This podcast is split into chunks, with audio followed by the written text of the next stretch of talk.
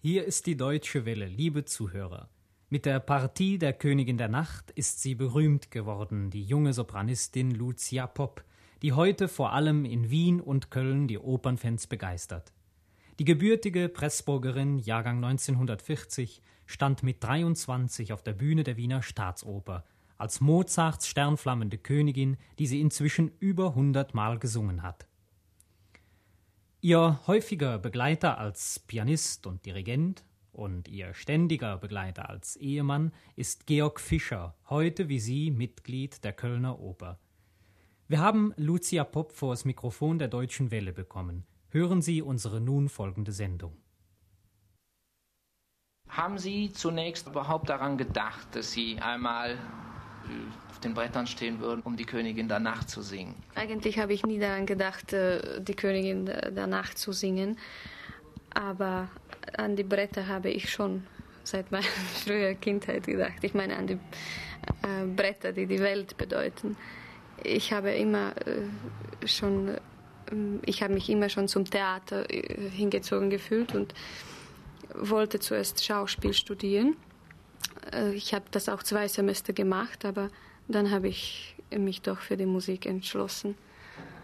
Und äh, das, wurde, das war eigentlich so, ich habe in Pressburger Nationaltheater in einem äh, Schauspielstück mitgewirkt. Es war ein Molière und musste dort auch singen. Äh, wahrscheinlich äh, habe ich besser gesungen als gespielt und da hat man mir empfohlen, meine Stimme ausbilden zu lassen und so bin ich zur Oper gekommen. Aber an die, an die Rolle der Königin der Nacht eigentlich ziemlich spät, äh, nach drei Jahren, habe ich es zum ersten Mal versucht. Von Pressburg kam dann der Sprung nach Wien, Frau Popp. Ja, der Sprung, der Sprung war ziemlich abrupt. Ich habe nie daran gedacht, in Wien mich irgendwie beruflich zu betätigen. Ich bin einfach zu meinen Verwandten zum Besuch äh, gefahren und äh, ich habe erfahren, dass, äh, dass man in der Wiener Oper immer vorsingen kann, wenn man will. Und da habe ich es auch getan und zufälligerweise haben sie gerade die Königin der Nacht gebraucht und da habe ich mein erstes Engagement bekommen. Meinen Mann auch. Er hat mich nämlich damals zum, äh, begleitet bei dem Vorsingen, aber vielleicht kann er das besser erzählen als ich. Ja, viel besser kann ich es nicht erzählen. Ich war damals als Repetitor tätig an der Wiener Oper und äh, es fanden dort ziemlich oft Vorsingen statt, die die Repetitoren begleiten mussten. Und so kam es dazu, dass ich eines Tages zu einem Vorsingen bestellt wurde, wo ein für mich bisher unbekannter Koloratursopran die Königin der Nacht gerade vorgesungen hat.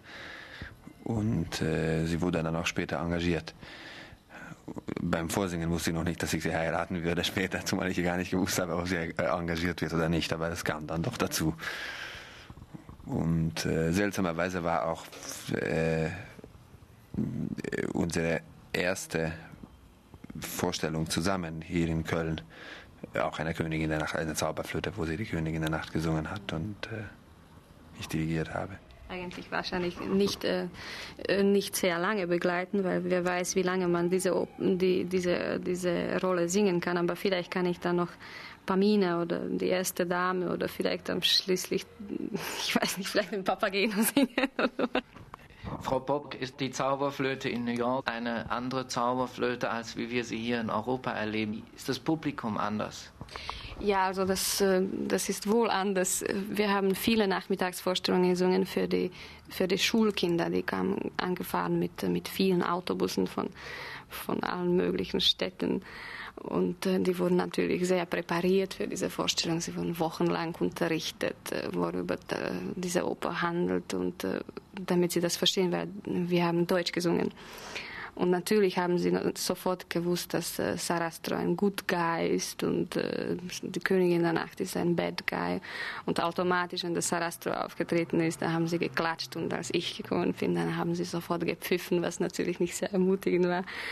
Und auch äh, sonst haben sie also sehr äh, laut reagiert, nicht nur auf die Geschehnisse auf der Bühne, sondern überhaupt in Programmen sind geflogen. Dann von Höhepunkt war, dass ein kleiner, äh, ungefähr sieben Jahre alter Bursche aus, von der zweiten Galerie runtergefallen ist und hat sich das Bein gebrochen. Ich meine, es war nicht sehr lustig für ihn, aber äh, es schon äh, gibt ein, eigentlich ein Bild, wie, wie das Publikum bei dieser Oper da war. Und die Bühnenarbeiter haben Karten gespielt mit mir vor dem Auftritt und haben sich unterhalten, haben geraucht auf der Bühne, also ziemlich lockernde Atmosphäre. Können Sie sich das in Salzburg vorstellen?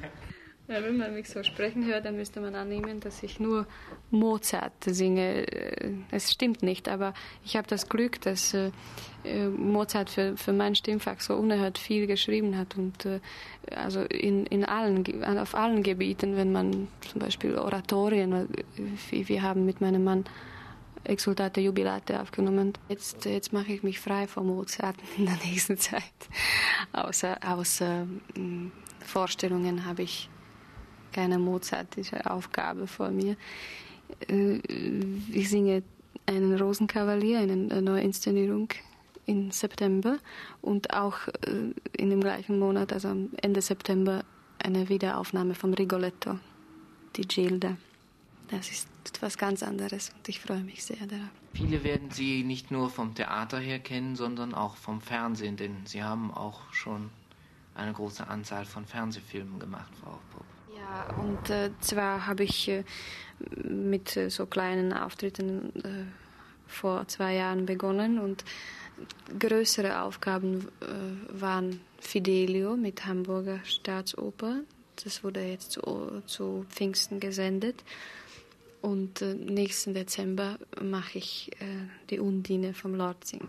Und dann natürlich im, im Sommer ist gelaufen der Vogelhändler, Fernseh da sehen Millionen. Ne? Das sagt man uns immer, wenn man uns gewinnen möchte für ein Fernsehengagement.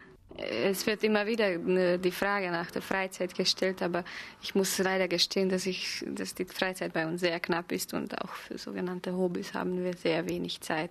Wenn Sie aber zum Beispiel das Kochen als Hobby bezeichnen möchten, dann bin ich also eine begeisterte Köchin und angeblich auch eine gute, fragen Sie meinen Mann. Jetzt bin ich neugierig, was er sagen kann. Nein, ich kann nur das. Bestätigen, ja, ja. Ich, ich äh, sammle Rezepte und überall, wo ich etwas finde, da schreibe ich mir das auf und habe sogar bekommen zum Geburtstag so ein Rezeptheft, wo ich das selber, selber einordnen kann. Also das, das ist mein Hobby. Sonst reise ich und äh, ich fahre gerne Auto. Aber ist das ein Hobby heutzutage?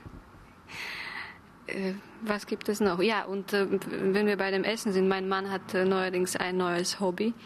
Ähm, das ist Angeln. Aber fragen Sie ihn vielleicht besser, er kann es besser erklären. Ich, ich bin nicht geduldig genug für so einen Sport. Ein älteres Hobby von meinem Mann, das ich viel nützlicher finde, ist das Klavierspielen. Ähm, nämlich außerdem, dass er dirigiert, spielt er sehr gut Klavier und hat sehr oft Liederabende begleitet er wird jetzt auch mich begleiten. Wir machen ein, ein Tournee in Australien nächstes Jahr, ein Liedertournee. Und ich hoffe, dass ich meinen Nachfolgerinnen gerecht werde. Also er hat nämlich eine ganz prominente Kundschaft schon gehabt. Frau Schwarzkopf, Frau Streich, Frau Lier, Gedda, oh, Stuart.